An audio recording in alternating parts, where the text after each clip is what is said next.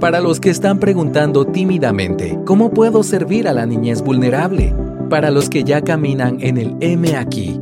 Para los que están a punto de empezar o quienes llevan una vida en esta trinchera. Para el cristiano con hambre y sed de justicia. Todos sean bienvenidos a otra edición de Religión Pura, el podcast de Alianza Cristiana para los Huérfanos, Evangelio, Familia, Iglesia y Sociedad. Bienvenidos a otro episodio de Religión Pura. Mi nombre es David McCormick y estamos en este, eh, estos episodios especiales compartiendo contenido de la cumbre latinoamericana que tuvimos en Chile eh, recién en noviembre de 2022. Como decía en el episodio anterior, eh, fue un tiempo increíble aprendiendo de nuestros hermanos chilenos y una de las personas que más me impactó fue Claudio Fuentes, que sirve como pastor eh, en una iglesia que realmente está haciendo muchas cosas pero como, como es un reflejo de Cristo, realmente lo hacen em, fielmente, pero tampoco haciendo mucha bulla, ¿verdad? No andan eh, publicando mucho en redes sociales ni compartiendo todo lo que están haciendo, pero cuando uno ya se acerca a hablar con ellos, eh, realmente es impresionante ver cómo ellos están viviendo el mismo evangelio que profesan. Así que eh, les animamos a escuchar este prédica, es algo que yo he escuchado varias veces porque me, me confrontó recuerdo el, sentimiento cuando yo estaba ahí escuchando y de nuevo cuando la he escuchado realmente me ha confrontado. Eh, y, esa pregunta con que empieza, Claudio, ¿qué realmente cuesta una vida? ¿Por qué decimos que una vida importa? ¿Y cuál es el costo? ¿Cuál es el valor? Son preguntas difíciles que muchas veces eh, no se nos ocurre pensar, eh, pero son cosas importantes para descubrir a la luz de la escritura. Así que te animo a tomar el tiempo de escuchar este episodio especial y nos vemos la próxima vez. Lo que quiero hacer hoy día acá con ustedes es repasar el Evangelio, porque no me avergüenzo del Evangelio, que es poder de Dios que transforma nuestras vidas. Es muy importante que todo lo que nosotros durante estos días vamos a estar viendo, y todo lo que aprendemos y todo lo que reflexionamos en torno a la infancia vulnerada, tenemos que verlo desde la mirada del Evangelio mismo. Es importante. Nosotros mismos tenemos el privilegio con mi preciosa esposa, que está por ahí, de ser también familia acogida. Y no es un proceso sencillo. Al inicio el, Señor trabajó con nuestros corazones, trabajó en mi corazón y parte de las cosas que hizo conmigo fue mostrarme la necesidad que había en el tiempo donde estábamos recién postulando y la postulación duró hartos meses en, ese proceso, el Señor empezó a mostrarme cifras, datos sobre el tráfico sexual infantil. Y fue a dar punto que incluso salí a la calle a preguntar a una persona a calle y, me contó que efectivamente también lo había visto en Viña, en donde nosotros vivimos. Y todo eso me, me aterrizó a la cruda realidad del pecado humano. Y decir, bueno, ¿cuánto vale la vida humana? ¿Y qué tanto importa la vida humana? En nuestra sociedad actual, en realidad se considera al ser humano como un animal más, como si fuese un mamífero más. Aunque nosotros como creyentes entendemos que no es así. Y de hecho incluso el, incrédulo que no cree en la palabra, cuando habla de compra y venta de humanos, sabe en su conciencia moral universal que Dios ha puesto ahí, que en realidad el ser humano no puede llegar y comprar y venderse, ¿o sí? Eh, eh, la escritura nos explica por qué. Y lo vemos, como decía Herbie, ¿no es cierto?, en, la primera predicación, leíamos en Génesis 1, 26, hagamos al hombre, dice Dios, a nuestra imagen, conforme a nuestra semejanza. El ser humano no es un animal más, sin desmerecer a los animales, que los amamos, porque son creación de Dios, preciosas criaturas. Pero el Señor nos puso a los seres humanos a cargo de ser, de señorear sobre el mundo, de sojuzgar junto a Él. El Señor impregnó en nosotros sus atributos comunicables, ¿no es cierto? Nosotros comprendemos lo que es justicia, lo que es amor, lo que tenemos la cognición. El Señor nos dio realmente lo que necesitábamos. ¿Para qué? ¿Solo para señorear? O en primer lugar, dice la Escritura, para conocerle a Él. ¿Se acuerdan Isaías 43, 10? Porque yo a ustedes los escogí para que sean mis testigos. ¿Testigos de qué? Para que entiendan quién soy yo y me conozcan y sepan. El tema del valor humano no es tan sencillo. No es tan sencillo. Yo sé que Si yo les pregunto a ustedes inmediatamente ahora, bueno, ¿cuánto cuesta una vida humana? Ustedes me van a decir probablemente, tal vez, incluso unánimamente, bueno, infinito, pero no es tan sencillo. Porque si bien Dios impregnó su imagen en nosotros, el ser humano se corrompió. Se corrompió. Y aparte, tampoco somos Dios, somos criaturas. Y cuando la Biblia empieza a hablar del ser humano, no habla en muy buenos términos. Por un lado habla en buenos términos desde el punto de vista creacional, imagen y semejanza de Dios, pero después el resto de la escritura lo que encontramos es maldad. A tal punto que cuando Pablo le habla a la iglesia de Éfeso y le habla y los define, les dice, ustedes eran, como ustedes pueden ver en la diapositiva que dice ahí en Efesios, dame la siguiente por favor de Efesios, dice, en otro tiempo eran tinieblas. Piensen en esto, Dios es luz. Y ustedes son tinieblas, dice. Bueno, en nuestro tiempo. Tinieblas, la ausencia de luz. La Biblia se refiere en, términos bien duros al ser humano. Adán, el hombre, el primer hombre, el perfecto, nuestro mejor representante, cayó. Y si cayó él, caemos todos. Y él no se arrepintió. Le echó la culpa a Eva. Eva, su ayuda idónea, no lo ayudó a volver al Señor. Fue idónea en pecado y le echó la culpa a la serpiente. Y el primer primogénito, Caín, el primer primogénito de todos, en vez de intentar durante su vida volver a aquel jardín perdido, él se aleja más y asesina al hermano. Las relaciones están quebradas. El ser humano está apartado de la gloria de Dios. Una vida importa porque es imagen de Dios, pero ¿cuánto importa y vale una vida humana caída? Eso es algo que, debemos considerar y debemos ser bien concretos, porque si yo les preguntara, les preguntara a ustedes, ¿darían un auto por un salvar un bebé? Yo creo que ustedes dirían, sí, daría mi auto y tu casa, ahí ya no sé. Y, depende quién. Porque cuando nos acercamos lamentablemente al tema de, los huérfanos y de los necesitados y los vulnerables, nos acercamos desde mi propia necesidad muchas veces. Hay gente que se me acerca y me dice, me gustaría acoger un niño y le pregunto, ¿por qué? Es que me siento sola. Es que estoy con nidos vacíos. Y eso no va a funcionar. Porque hay un utilitarismo de fondo, de base en todos nosotros, que no va a sanar a nadie. va a echarlo a perder. Estaríamos dispuestos, y ahora procedo a esto, porque emocionalmente muy, muy lindo una cumbre donde hablamos en pos de los huérfanos, y ustedes ven acá unas figuras, unas imágenes, ¿no es cierto?, de preciosos bebés. Pero si tú supieras que ese bebé que está acá va a ser un asesino de grande como Caín, ¿tú acogerías o adoptarías a Caín? Ese es el tema acá.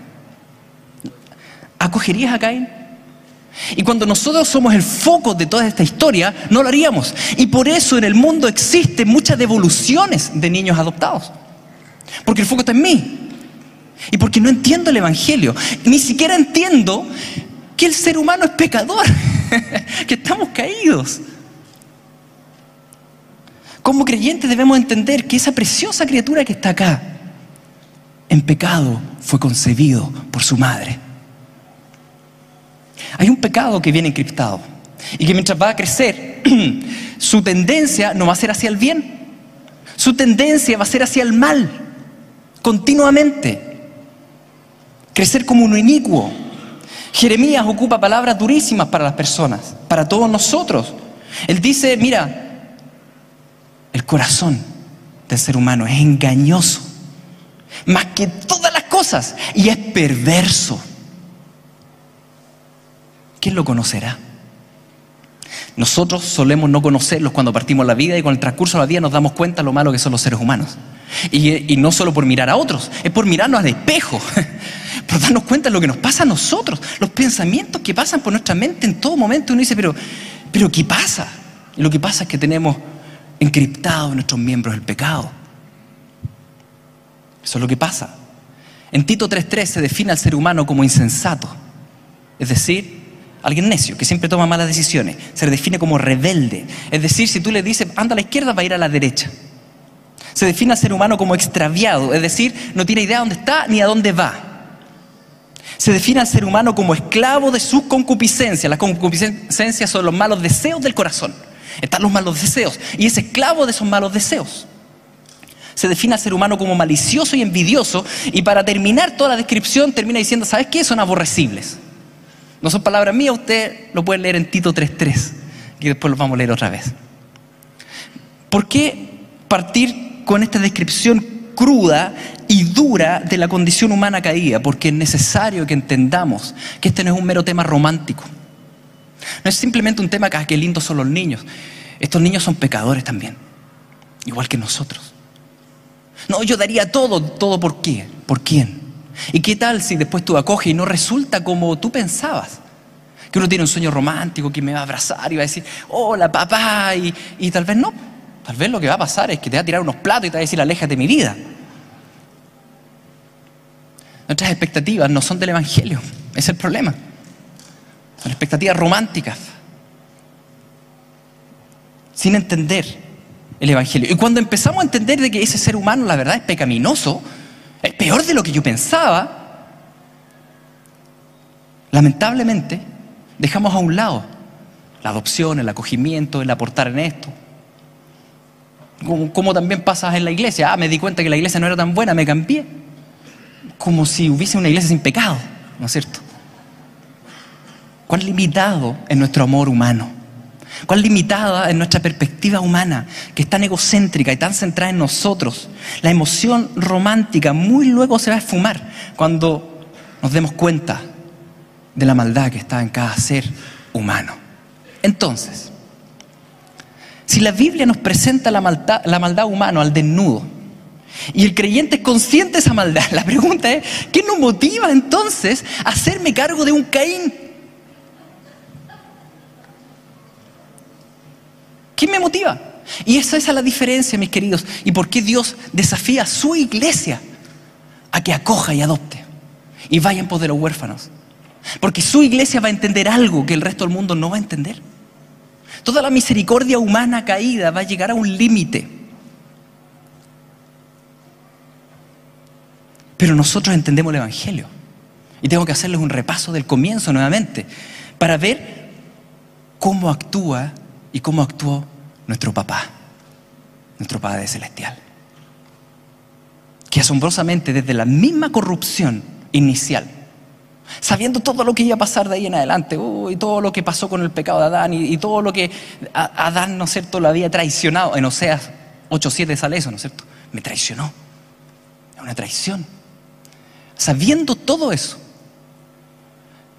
asombrosamente Dios tomó la iniciativa. Él los buscó, dice. Él los buscó. No fue el ser humano caído que buscó a Dios para pedir disculpas. Que hubiese sido lo mejor. Bueno, perdóname, me equivoqué, ¿no es cierto? No, nada de eso. Porque hay ceguera humana. Recuerden, insensato, extraviado. Y Dios se acercó y lo buscó y se arrancó el ser humano. Y eso que Dios aborrece el pecado. Y que Dios es santo y que Dios es perfecto. Se acercó, ellos se escondieron, Él los llamó. Porque no son las tinieblas las que buscan la luz. Es la luz la que penetra las tinieblas, dice la Escritura. Y nosotros estábamos ahí en las tinieblas. Dios los buscó por pura misericordia, mis queridos. Por pura misericordia, gracia sobre gracia. Y cuando Caín iba creciendo, Dios conocía ese corazón. Dios podría haberse apartado, no tenía por qué relacionarse con una criatura caída. ¿Qué manda a Dios? ¿Y si Él es santo y perfecto? ¿Y si en su trono está bien? ¿Para qué relacionarse con Caín? Pero vemos a Dios conversando con Caín. De tú a tú. Y le dice, por favor, no sigas los impulsos de tu carne. Sabiendo incluso que Caín iba a caer. Cuando la humanidad decayó al punto de haber corrompido, dice que toda carne, toda carne, porque esto influyó hasta los animales, dice todo, Dios igual en su misericordia salvó a una familia. No tendría por qué haberlo hecho. Salvó a Noé, tu antepasado. Lo salvó. Pensó en Noé, pensó en ti. Y luego del diluvio, pasaron pocos siglos, donde Dios había mostrado misericordia y donde uno podría decir, bueno, ¿qué, ¿qué tanto le importa? Yo me imagino los ángeles alrededor del trono diciendo, ya, pero ¿qué tanto te importa el ser humano? Yo sé que es valioso, pero ¿qué tan valioso? Y se juntan todos otra vez en unidad y uno dice, qué lindo, pero a levantar un puño contra Dios en Babel. Y dice la Biblia que Dios descendió. Ay, ahí los ángeles, yo creo que más de alguno pensando, llegó el momento. Lo que había profetizado en siglos atrás, y viene en sus multitudes a derrotar aquí a todos estos malvados. Y, y no, misericordia. Confundió sus lenguas para que se desparramaran y llegaran a todo el planeta. Eso es misericordia. Muchos lo ven como juicio. juicio es que se quemen todos. Eso es misericordia. ¿Hasta cuándo Dios seguiría actuando con misericordia? Y después de que toda esa generación vio ese milagro, lo más increíble es que la escritura dice que todos ellos siguieron siendo paganos politeístas. Ninguno adoró a Dios. o sea, imagínense, de un día a otro todos hablan distinto, ninguno adoró a Dios, ninguno lo siguió. Todos rebeldes, todos extraviados, todos insensatos. Y uno dice, bueno, después de dos milenios, yo creo que ya el Señor fue un buen papá, hasta aquí estamos. Que se vaya a la calle el niño. ¿No es cierto? Y no, tomó a Abraham y toma a Isaac y a Jacob para una relación personal, donde incluso se les presenta en las cristofanías, ¿no es cierto? La presencia de Cristo en el Antiguo Testamento. Y cuando los descendientes de ellos, a pesar de esa presencia del Señor, se olvidan nuevamente del Señor, están en Egipto, dice que adoraban a los dioses egipcios, igual que sus antepasados habían adorado ahí en Ur de los Caldeos. Dios los rescata y los redime y los salva y las diez plagas y usted se acuerdan, y misericordia, todo es misericordia. Y con cada figura indica algo que él iba a hacer, algo que iba hacia adelante. Y cuando pasa ya la décima plaga, ¿no es cierto? Y él dice, sacrifiquen los corderos, estaba ya mostrando su plan. Había un cordero guardado desde antes la fundación del mundo. Y cuando las doce tribus salvadas marchaban por el desierto, después de haber sido una tribu, doce tribus desordenadas, ahora son nación y van marchando, pero todos quejándose. Y todos descontentos y todos gritando, queremos agua y queremos pan y queremos el, ajo y la cebolla de Egipto. Y, y, el Señor tuvo igual misericordia y le dio maná igual 40 años. Aunque nosotros muchas veces tenemos hijos que tal vez son mal agradecidos, no queremos darle ni un plato más. 40 años de maná. Le dio el Señor. Y cuando finalmente, a pesar de toda su maldad, y, llegaron a la tierra prometida, le dio un, un conquistador, Yeshua, indicando algo que iba a hacer. ¿No es cierto? Josué. ¿Qué le estoy diciendo con todo esto? ¿Qué le estoy diciendo? ¿Una vida humana importa? ¿Importa o no importa? ¿No, ¿No será mucho amor de Dios, mucho derroche a esas vías rebeldes y malignas? ¿Hasta cuándo Dios va a seguir actuando en misericordia? ¿Qué tan importantes son para Él las personas, los seres humanos, nosotros? ¿Qué tan importantes? Y la verdad es que somos muy importantes para Él. Muy importantes. Muy, muy, muy importantes. Y, parece que nos estamos acercando a la historia de redención, el clímax. Porque Gálatas 4:4 dice esto. Y cuando vino el cumplimiento del tiempo, Dios envió a su Hijo, nacido de mujer, nacido bajo la ley, para que redimiese a los que estaban bajo la ley, a fin de que recibiésemos el trabajo como jardineros en la Sion celestial. ¿Eso dice? ¿Eso dice?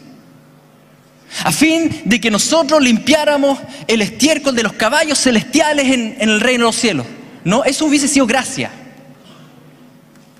Que nosotros cortáramos el pasto en el cielo hubiese sido gracia. No teníamos por qué ni estar cerca, pero no es eso lo que dice y no es eso lo que hizo. A fin de que recibiésemos la adopción Tal vez uno de los motivos por los cuales Cristo no vino el primer milenio es para que quedara absolutamente comprobado que esos hijos que iban a ser adoptados no eran dignos y no lo merecían.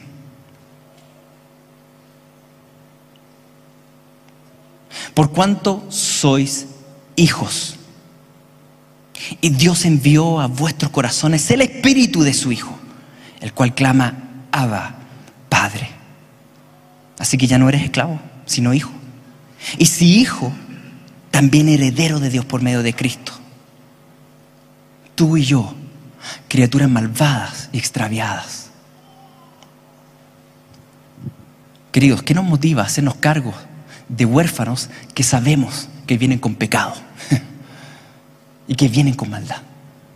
¿Qué nos motiva? ¿Saben lo que nos motiva? Tito 3.3 dice así, porque nosotros también éramos en otro tiempo ellos. También éramos insensatos y rebeldes y extraviados y esclavos de concupiscencia y de deleite diverso y viviendo en malicia y envidia y aborrecibles. Aborrecibles. ¿Alguna vez te definiste así? Soy aborrecible. Y aborreciéndonos unos a otros. Pero cuando se manifestó la bondad de Dios, ¿qué pasó? Se manifestó qué? La bondad de Dios, el carácter de Dios amoroso. Se manifestó la bondad de Dios nuestro Salvador y su amor para con los hombres. Nos salvó. Pero por si no te quedó claro, no por obras de justicia que nosotros hubiéramos hecho, sino por su misericordia, por el lavamiento de la regeneración y por la renovación del Espíritu Santo, el cual derramó en nosotros abundantemente por Jesucristo nuestro Salvador. Amados, ustedes son amados por Dios independientes de lo que hacen. Él los ama porque los ama. Él nos ama porque nos ama simplemente. Es su carácter. Y nuestras buenas obras no son para que me ame, sino consecuencia de su amor. Como Él restablece el vínculo perfecto de amor, sanamos de adentro hacia afuera. Y hay una sanidad tal, espiritual, emocional y física, que empezamos a rebalsar de amor. Y por tanto se cumple el mandamiento de amar a Dios y amar al prójimo. Por tanto, el amor al prójimo es consecuencia de que Él nos amó primero y hay una sanidad de vínculo. Un apego seguro a pesar de que nosotros fuimos continuamente rebeldes. Amados, solo la iglesia de Cristo puede entender esto en la verdadera profundidad como para realmente establecer vínculos de sanidad con los niños heridos. Eso no lo, no lo podemos esperar de instituciones. Y no lo podemos esperar de otras religiones. ¿Me entienden? Porque no se trata de un sistema religioso, se trata de una persona que es Cristo.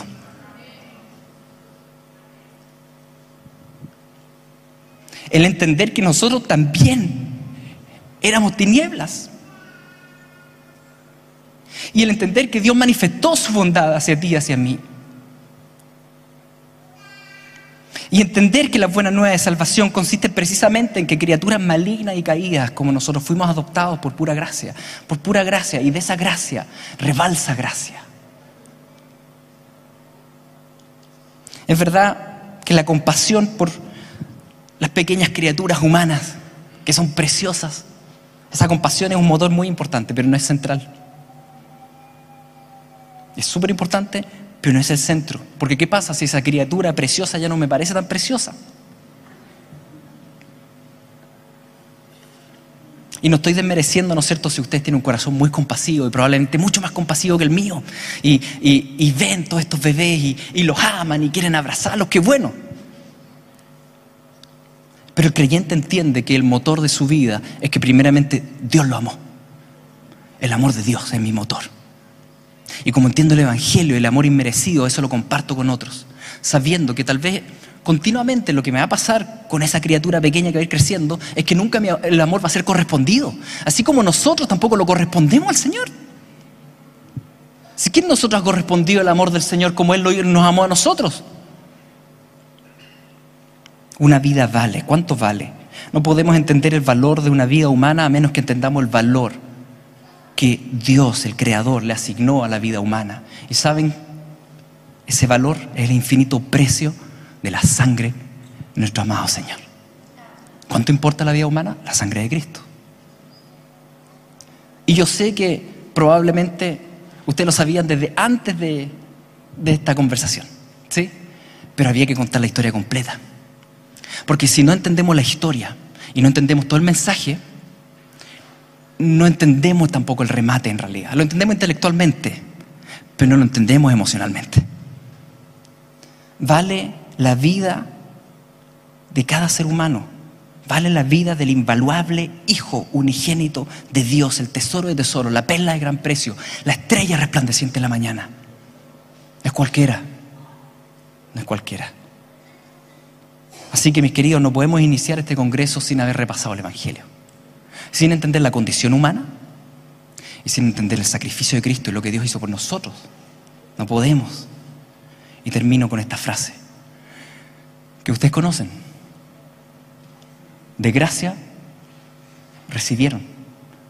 Así que den de gracia.